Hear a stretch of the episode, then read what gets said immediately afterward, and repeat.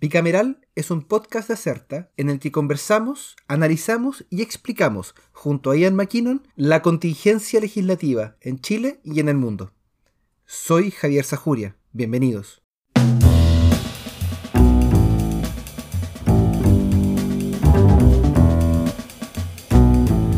El plebiscito para llamar a una nueva constitución sigue en camino así como la conformación de los distintos pasos establecidos en el Acuerdo por la Paz y la nueva Constitución. Esta semana conocimos los nombres de los miembros de la comisión técnica que se hizo de forma paritaria entre la oposición y el gobierno y asimismo hemos visto cómo la discusión sobre el presupuesto de la nación se ha visto cruzada con elementos relacionados con las protestas y relacionados con el proceso constituyente. ¿Qué ocurre esta semana? Qué temas se discutieron a nivel de presupuesto, en qué va el proceso constituyente y qué podemos esperar de las negociaciones de la Comisión Técnica. De esto y algunos otros temas conversaremos esta semana en Bicameral.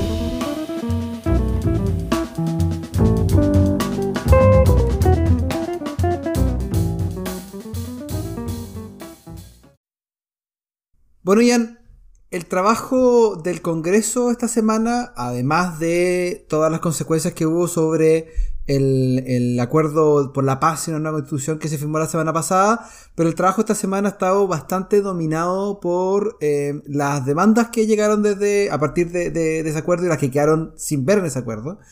Y el ambiente que también eh, llegó con la crisis y que hoy día sigue, porque la gente sigue movilizada y sigue en las calles y hay bastante presión.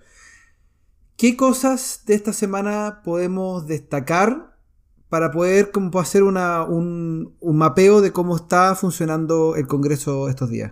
Eh, sí, bueno, estuvo, como dices tú, el Congreso de estas semanas que son bien intensas. Eh, de hecho, salió Consomé en los pasillos en una de las noches. Eso te, da cuenta del nivel de, trabajo que tuvieron. Eh, básicamente por dos áreas o dos temas. Primero, la tramitación de la ley de presupuestos, que está con unos tiempo muy ajustado, recordemos que tiene que quedar despachada antes que finalice noviembre, pero a su vez tiene que sumarle, como tú bien dices, todos los acuerdos y movimientos y proyectos que están englobados en torno al acuerdo de reforma constitucional. El, trabajo en estas dos áreas ha sido muy fuerte. Si quieres, partamos brevemente por la ley de presupuesto del sector público. Démosle. La, la madrugada del jueves, eh, y fue noticia el otro día, los senadores de Chile Vamos y de la oposición, en conjunto con el gobierno, naturalmente, suscribieron lo que llamaron un marco de entendimiento. Este documento y su contenido permitió destrabar la tramitación del, de la ley de presupuesto en la Cámara Alta. Eh, básicamente, ¿qué contiene? Es eh, una, un compromiso por parte de, la actual administración de presentar un proyecto de ley, eh, una ley corta, que se tramite rápidamente, con un incremento escalonado en el aporte fiscal a la, tanto a la pensión básica solidaria y al aporte previsional solidario. Esto debería beneficiar a alrededor de 1.6 millones de, ciudadanos.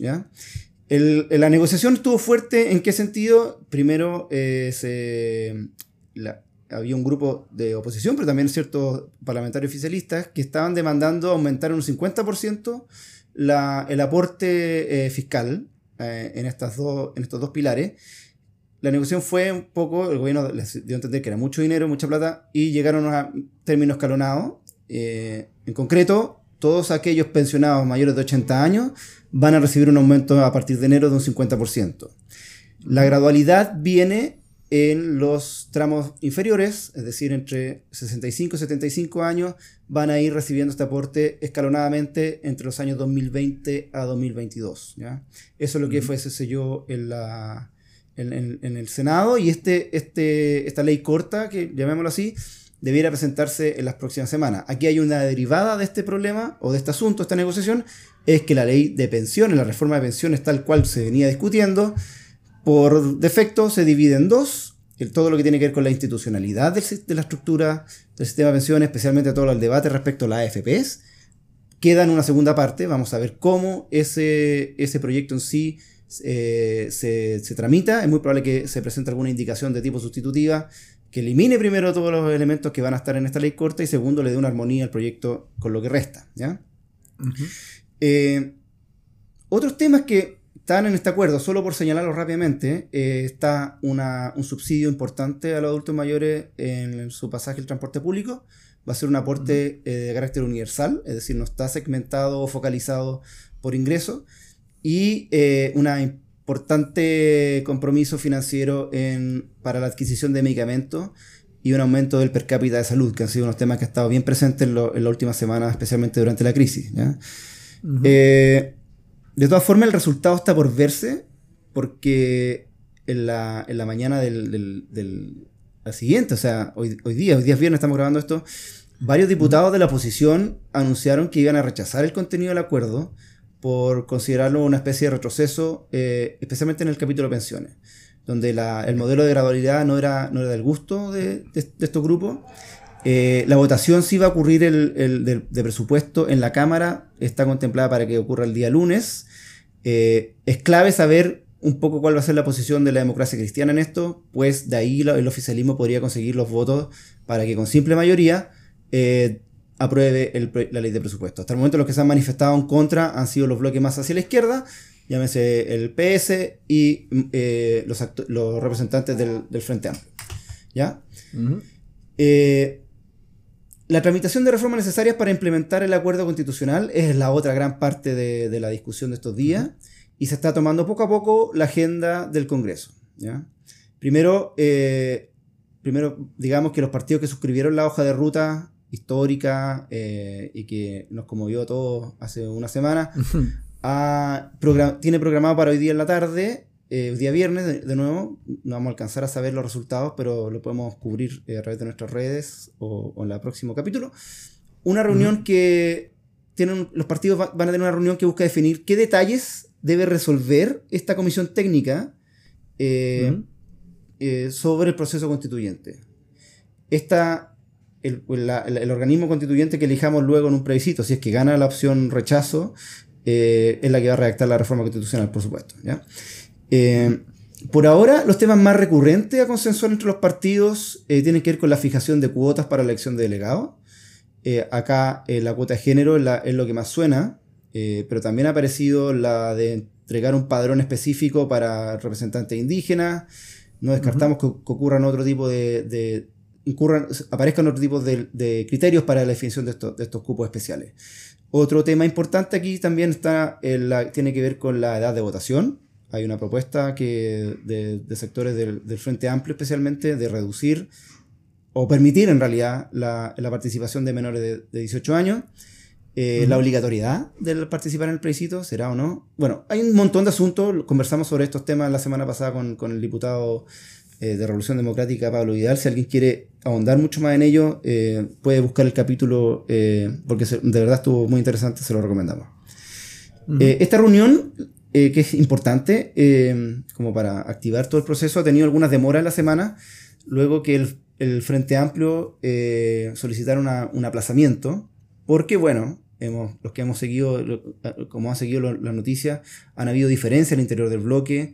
Eh, pues hay un, grupo de, movimiento y partido ahí que acusan un poco a Revolución Democrática, el Partido Liberal y Convergencia Social de haber firmado este, este acuerdo un poco a espalda de la ciudadanía y entre cuatro paredes, por lo tanto ha generado ciertas molestias en sus propias bases. Entonces, la imposibilidad de llegar a un acuerdo entre ellos ha dilatado un poco la, activación de, de estas reuniones que permitan luego eh, eh, darle el pase a la, comisión técnica. De hecho, una de las primeras derivadas de esta situación de, negociación interna en, el Frente Amplio implicó la salida del diputado del Partido Ecologista Verde, Félix González. Él es el del Distrito 20 de la región del Biobío. Era el único representante del partido y hoy actualmente preside la Comisión de Medio Ambiente y Recursos Naturales, además de una comisión especial investigadora sobre actos del gobierno en relación con la contaminación ambiental que afecta a una de sus comunas, eh, que es Coronel. ¿ya? En el mismo tema, déjame decirte que esta semana también estuvo el, presidente del Consejo Directivo del Servicio Electoral, Patricio Santamaría, quien se reunió eh, el día martes con el presidente de la Cámara Baja, eh, Iván Flores, primero, y después participó en la sesión de la Comisión de Constitución. Eh, en ambas actividades, el, el, el, CERVEL, el, nombre CERVEL, insistió que es clave, clave tramitar muy pronto la batería legal que dé piso al plebiscito. Eh, esto yo recuerdo que lo mencionó la semana pasada. Cerver entiende que necesita al menos 120 días o 90 días como mínimo para organizar un proceso electoral de esta envergadura.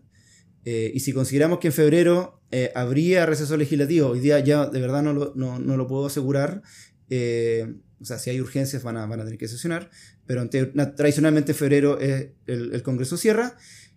Si consideramos que febrero no va a estar operativo 100%, el tiempo de verdad que queda para poder activar y tener nuestro plebiscito en, el mes de abril es bastante acotado. ¿ya?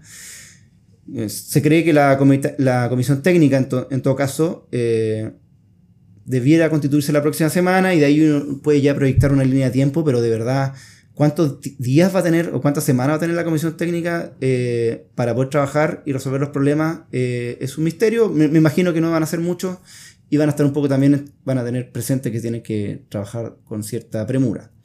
Eh, no sé si podríamos hablar un poco de quiénes han ido siendo confirmados por, por parte de los partidos como integrantes de esta comisión técnica. Eh, aquí ya en los, ciertos medios han, lanzado nombres, ah, porque están confirmados por los partidos, naturalmente. Tenemos, por ejemplo, eh, por el PPD a la politóloga y ex jefa de la edición de estudios de las Express durante la segunda administración de Michelle Bachelet, la Pamela Figueroa. En el Partido Radical estarían nominando al decano de Derecho de la Universidad Central, Emilio Oñate. Los liberales convocarían a la abogada Alejandra Zúñiga. Claudia Hayes iría por el cupo de Revolución Democrática. Por el otro lado, en el oficialismo, entiendo que están considerando a Gastón Gómez y a David Huina en Renovación Nacional, mientras que Isabel Aninat y, José Francisco García serían los que irían por Evópoli. Y por el oficialismo también suenan eh, Joaquín, eh, Arturo Fernández perdón, y Sebastián Soto. Eh, que eso irían por la UDI. Eso irían por la UDI. Eh, entendemos que la composición de esta comisión técnica va a ser eh, equitativa, es decir, mitad oposición, mitad oficialismo, las cuotas dentro de los partidos se las distribuyen según su propio criterio, pero son, son equilibradas en ese sentido.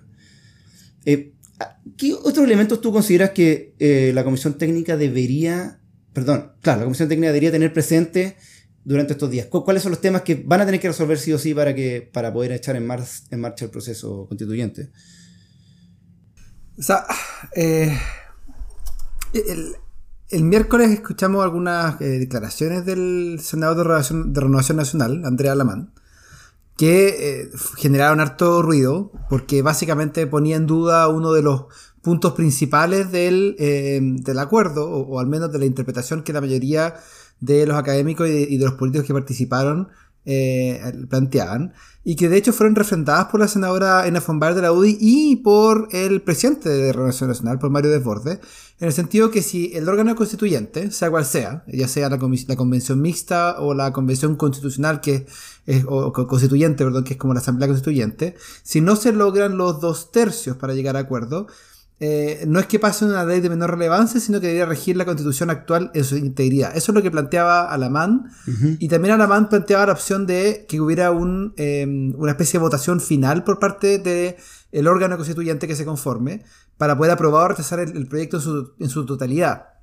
Eh, y, eso obviamente generó eh, bastante incomodidad en varios de los representantes de em, de, la oposición y, también del, como dije, del sector eh, oficialista. Y, esa interpretación en general ha sido, ha sido desestimada por parte de gran parte de los que participaron en, el proyecto. Eh, hubo una, una, mini polémica porque esto también fue gatillado por comentarios que habría hecho eh, Fernando Atria, que es, el abogado constitucionalista que había sido, eh, fue militante del PS eh, y que ha sido una de las voces quizás más eh, conocidas y más mediáticas en, el debate constitucional. Y, él grabó un video, creo que la misma noche del acuerdo, que él, estuvo en el Congreso, fue asesor en, in situ de, la oposición. Y, entiendo que ese mismo día grabó un video con su hija, en el que, el que se había reído de, de manera algo burlesca eh, de, la, de la decisión de los dos tercios y habría dicho que básicamente la derecha no, supo por qué, por qué, había votado. O sea, básicamente dijo, estos tipos no, no se dieron cuenta que eh, un poco lo estábamos, no sé si engañando la palabra, pero que en el fondo había, había un, la idea de que ellos no sabían lo que habían estado votando. Y hoy día fue muy interesante porque el día viernes Mario Desbordes dio una entrevista eh, al mostrador y en, estos videos que hace el, mostrador. Y él le planteaba abiertamente y él decía nosotros sabemos perfectamente lo que votamos y, en esa forma diciendo o dando a entender que no es que la derecha la hayan hecho tonta sino que la derecha estuvo dispuesta a ceder. Y que en ese sentido ellos tienen súper claro que de no llegarse a un acuerdo de dos tercios en algún tema eso necesariamente va a tener que ser materia de trabajo por parte del Congreso, ya sea durante el proceso de asamblea constituyente o de convención mixta, etcétera, o después. Entonces, en el fondo, eh, un poco rebatiendo la idea diciendo no, no, es el tiempo para estarse burlando, no es el momento para ese tipo de, actitudes, pero nosotros sabíamos perfectamente lo que nos estábamos metiendo. Ahora, hay que recordar también que según todos los reportes de prensa y según lo que han dicho algunos de los protagonistas de este acuerdo la semana pasada, Andrea Lamán fue uno de los que hasta el último minuto se opuso a la firma del acuerdo. Entonces también eso otorga un poco de contexto respecto al, al proceso y respecto a sus declaraciones. Ahora, otra cosa que me gustaría mencionar antes que, terminemos es, el tema de la, del sistema de elección. Em, porque uno de, de, los grandes desafíos que tiene esta asamblea, perdón, este proceso constitucional es de alguna forma ganarse la, legitimidad por parte de la ciudadanía. Hay un porcentaje importante, no mayoritario, según la última encuesta CAEM, desde el 28%, de las personas que no considera que este acuerdo haya sido una buena idea o que, o que sea positivo. Y, muchos de ellos son personas que probablemente están en la calle o que apoyan la continuación de, la, de las protestas y una parte importante se encuentra en esta llamada Mesa de Unidad Social, que integra una serie de sindicatos eh, y una serie de otros movimientos sociales que incluye incluso a las federaciones estudiantiles. Entonces, eh, uno de los mecanismos que ellos han trabajado, por ejemplo, es cómo incorporar independientes, que es una pregunta que no es tan fácil porque el acuerdo establece que se va a ocupar el sistema de los diputados, y ese sistema, si bien permite independientes, los pone en alta desventaja, porque no les permite juntarse como una lista y por lo tanto eh, los independientes requieren juntar muchos votos de manera individual para poder ser electos, que en un sistema como el que tenemos ahora probablemente significa que no van a eh, lograr muchos cupos. Se ha hablado de la idea de generar listas de independientes, pero eso también tiene un riesgo, y es que puede, eh, puede dilapidar o puede eh, repartir el voto entre demasiadas personas. El académico Claudio Fuente hoy día publicaba también una columna en que hablaba de que es una mala idea para los partidos y, en mi opinión en particular para los partidos de izquierda, eh, abrir la puerta a que se generen un número importante de listas independientes, porque en el fondo lo que puede ocurrir es que se, se distribuye el voto eh, de, de los adherentes de estos sectores entre muchas listas, y en el fondo eso eh, va a evitar que salgan elegidos un, porcentaje proporcional eh, de, miembros de esta asamblea o de esta convención. Pero esa es una de las preguntas importantes, cómo incluir a los independientes. Un mecanismo podría ser eh, que los partidos políticos abran procesos internos para poder generar este, esta, e, e, esta como, como convocatoria. Obviamente hay un tema de legitimidad y de confianza, pero también qué tipo de mecanismos se pueden o qué tipo de cosas se pueden cambiar. Ahora, también hemos escuchado, tanto por parte de Renovación Nacional como de la oposición, eh, la pregunta sobre las cuotas indígenas. Y cuando digo oposición en general es eh, el Frente Amplio porque esto ha generado dudas entre algunos partidos de la, de la, nueva mayoría. Creo que hasta ahora una de las opciones que más consenso ha generado es generar un padrón paralelo, ya sea ocupando los registros de la CONADI o otro tipo de registros que puedan generarse, eh, y que ese padrón paralelo la gente elija que los que están inscritos en estos registros elijan si quieren votar en su distrito o quieren votar en, eh, este grupo y, que, solamente puedan votar por candidatos que provengan desde, em, desde los pueblos originarios y por lo tanto se hace un, porcentaje de escaños reservados en términos de la, en términos de, la representación. Y eso tampoco es libre de problemas. Eh, hoy día también escuchaba que el diputado de Bordes decía que Em, los pueblos, particularmente los pueblos Aymara, em, ah, planteaban de que ellos no están en contacto ni inscritos en los procesos de la CONADI de la misma, o, con, la, misma representatividad que tiene el pueblo mapuche.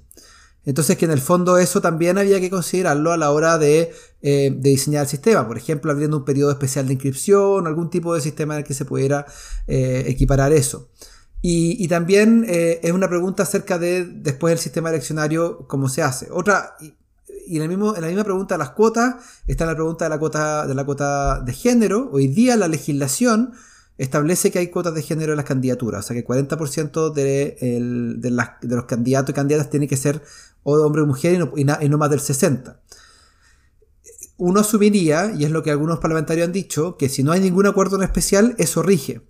Pero eso no asegura, como lo vimos en el estudio de candidaturas Chile, como lo vimos en la última elección, que haya un 40% de personas de mujeres electas. Así es. Porque en el fondo los partidos pueden perfectamente poner mujeres en lugar, en posiciones que sean poco, eh, poco ventajosas.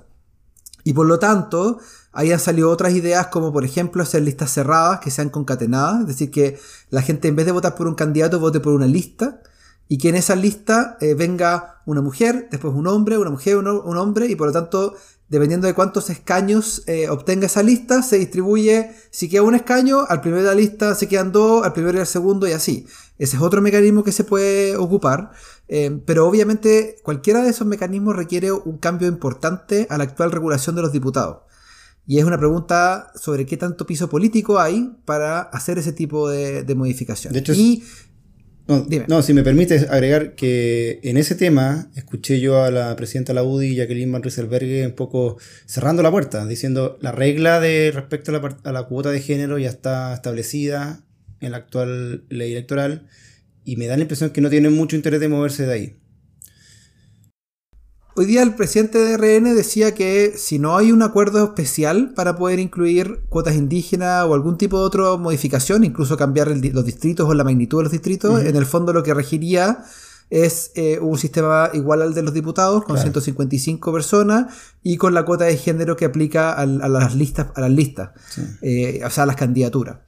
Y por último, la otra pregunta que está dando vuelta es cómo integrar el voto en el extranjero. Y aquí ha habido bastante, bastante em, coincidencia entre distintos líderes políticos de que a ellos les gustaría que las personas que estamos en el extranjero podamos votar no solamente en los plebiscitos, que eso ya está descontado según lo ha dicho el, mismo presidente del CERVEL, que eso va a ocurrir, sino que en la elección de los, em, de los delegados o delegadas.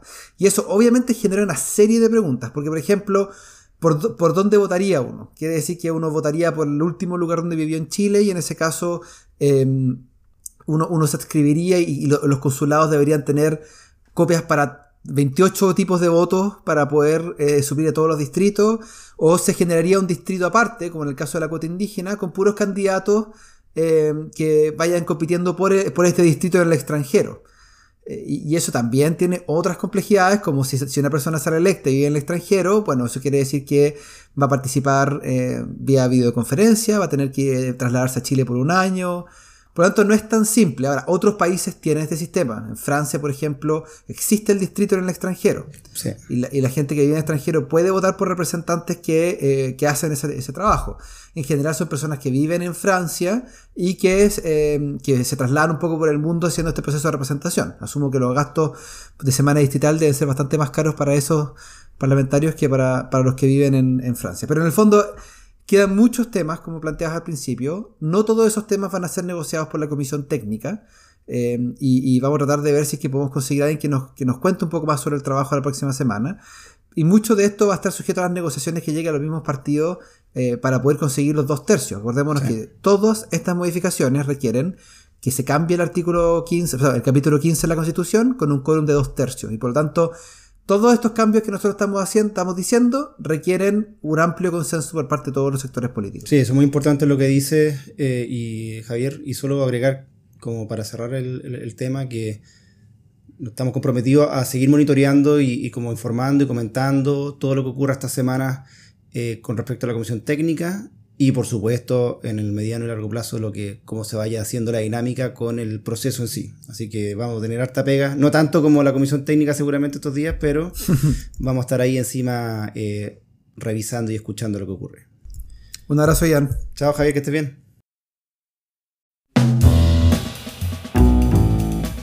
Recuerden que Bicameral es un podcast de Acerta. La producción y conducción estuvo a cargo de Javier Sajuria y de quien les habla, Ian McKinnon. Y nuestro tema musical se llama Giacomo, de Mural Band, gentileza de Rodrigo Recabarren. Acerta es una consultora en comunicación estratégica y asuntos públicos. Para más información sobre sus servicios, visita www.acerta.cl.